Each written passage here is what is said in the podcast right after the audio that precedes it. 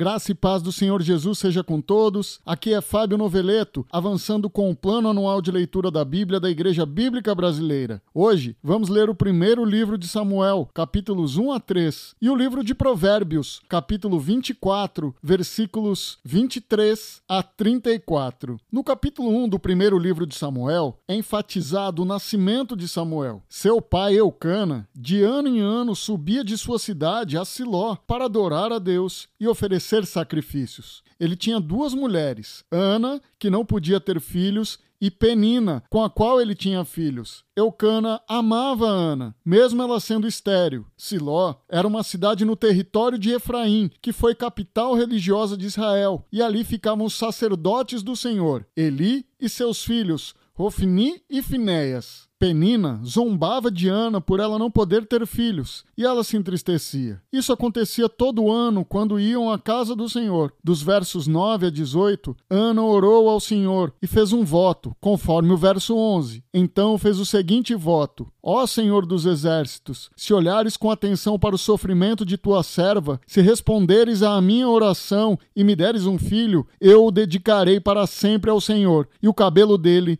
nunca será cortado. Sua oração chamou a atenção de Eli, que observava os lábios de Ana se movimentando, mas não ouvia sua voz, e chegou a pensar que estava embriagada, e disse a ela que não bebesse mais vinho. Ana responde, conforme trecho do verso 15: Eu estava derramando o meu coração diante do Senhor dos versículos 19 a 28, o nascimento de Samuel, conforme o verso 20. No devido tempo, Ana engravidou e teve um filho. Ela lhe deu o nome de Samuel e disse: Eu o pedi ao Senhor. E depois de ter desmamado, Samuel foi levado a Eli para ser consagrado ao Senhor. Vou ler o versículo 28. Agora eu o dedico ao Senhor. Por toda a sua vida ele pertencerá ao Senhor. E ali adoraram o Senhor. No capítulo 2, dos versículos 1 a 10, Ana orou ao Senhor e exaltou a sua força, conforme o versículo 2. Ninguém é santo como o Senhor, não há outro além de ti, não há rocha como nosso Deus. Dos versos 12 a 17, mostra que os filhos de Eli não agradavam ao Senhor, conforme o verso 17. O pecado desses homens era muito sério aos olhos do Senhor, pois eles tratavam com desprezo as ofertas para o Senhor. A mocidade de Samuel é retratada dos versículos 18 a 21. Seus pais o visitavam e sua mãe fazia uma túnica pequena de ano em ano e lhe entregava. O Senhor abençoou Ana, que teve mais três filhos e duas filhas. Dos versos 22 a 26, os filhos de Eli são repreendidos por ele, conforme o verso 24, parte B. Não são bons os comentários que escuto entre o povo do Senhor, mas quanto a Samuel, ele crescia e era cada vez mais estimado pelo Senhor e pelo povo. Dos versículos 27 a 36, uma advertência para a família de Eli. Uma profecia anuncia que seus filhos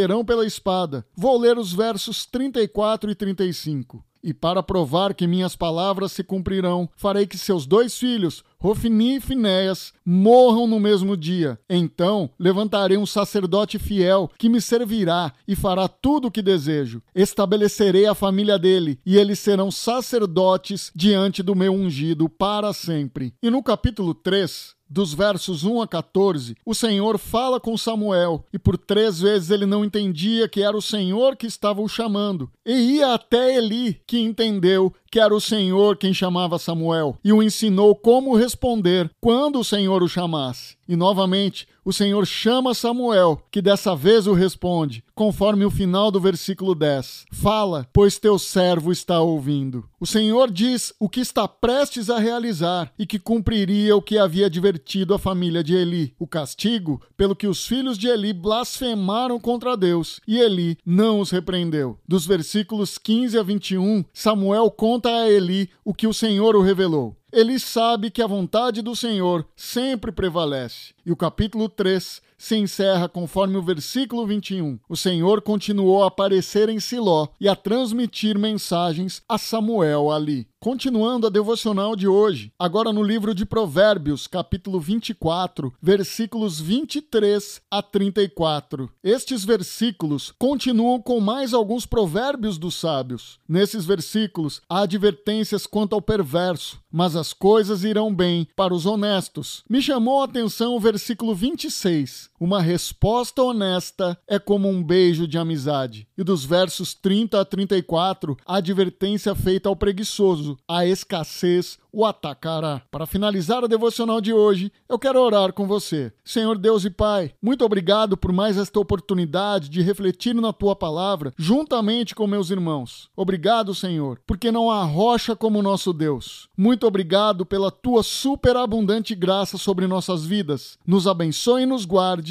em nome de Jesus. Amém. Tenha uma excelente quarta-feira.